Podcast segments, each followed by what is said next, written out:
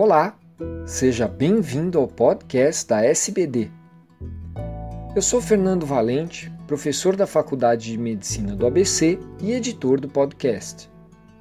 Esses programas contam com a participação de grandes diabetologistas brasileiros. Nessa edição, teremos uma boa ideia da frequência de transtornos alimentares em diabéticas tipo 1.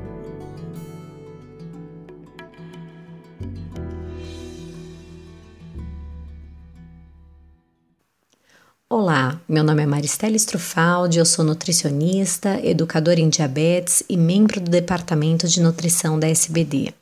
Hoje eu vou comentar sobre um recente estudo publicado na Diabetes Care que aborda o tema transtornos alimentares em meninas e mulheres com diabetes tipo 1, de modo a avaliar a prevalência do início, da remissão e recidiva da doença. Desde a década de 80, diversos estudos têm demonstrado não só a prevalência, mas as características clínicas e perigosas consequências dos transtornos alimentares e de outros tipos de distúrbios associados ao comportamento alimentar em indivíduos com diabetes tipo 1.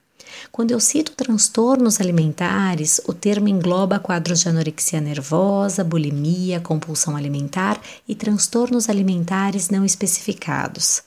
Já o chamado outros tipos de distúrbios associados ao comportamento alimentar engloba a prática de dietas restritivas, o uso abusivo de laxantes e diuréticos, a prática excessiva de exercício e principalmente a subdosagem ou a não aplicação de insulina para promoção de perda de peso. O público-alvo do estudo foi composto por meninas com idade entre 9 e 13 anos, todas com diagnóstico de diabetes tipo 1, recrutadas entre 1998 e 2001 em uma clínica pediátrica de Toronto. Essa corte foi acompanhada por 14 anos, período em que foram aplicadas sete entrevistas, sempre realizadas por profissionais treinados. A amostra do baseline foi composta por 126 participantes e, ao final dos 14 anos de acompanhamento, esse número caiu para 71, representando 56,4% de participação.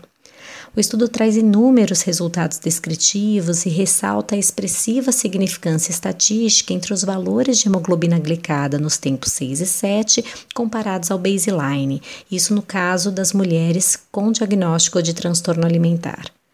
No tempo 6, que representa o período dos 8 aos 10 anos de acompanhamento, 19,8% das participantes apresentavam algum tipo de transtorno alimentar e até mesmo um alto risco para desenvolvimento destes.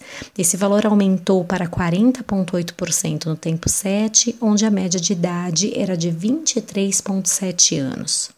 Com relação à omissão da aplicação de insulina, no tempo 6, 6,2% das participantes faziam uso dessa estratégia.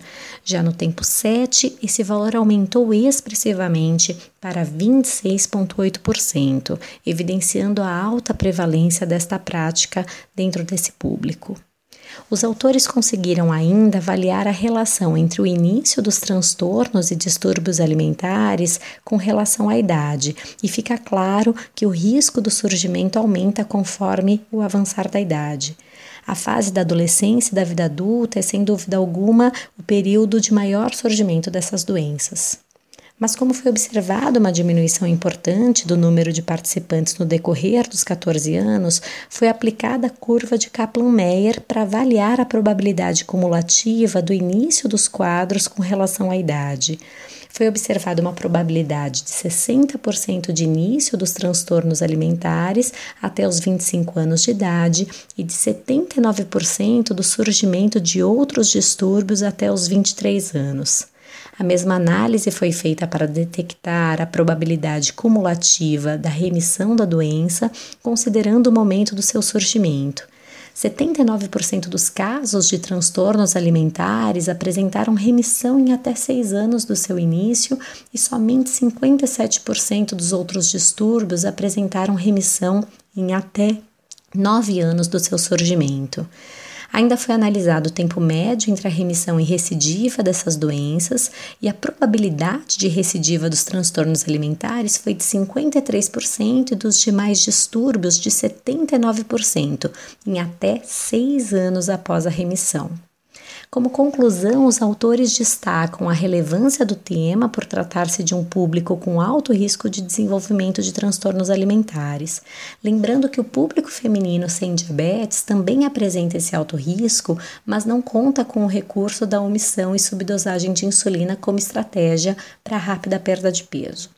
E por fim, apesar do estudo apresentar como limitação a diminuição da amostra ao longo do tempo, as curvas de sobrevivência proporcionaram uma sólida análise dos dados sobre o início, a remissão e recidiva das patologias em questão, evidenciando a importância do desenvolvimento de estratégias para prevenção e tratamento nesse grupo de risco.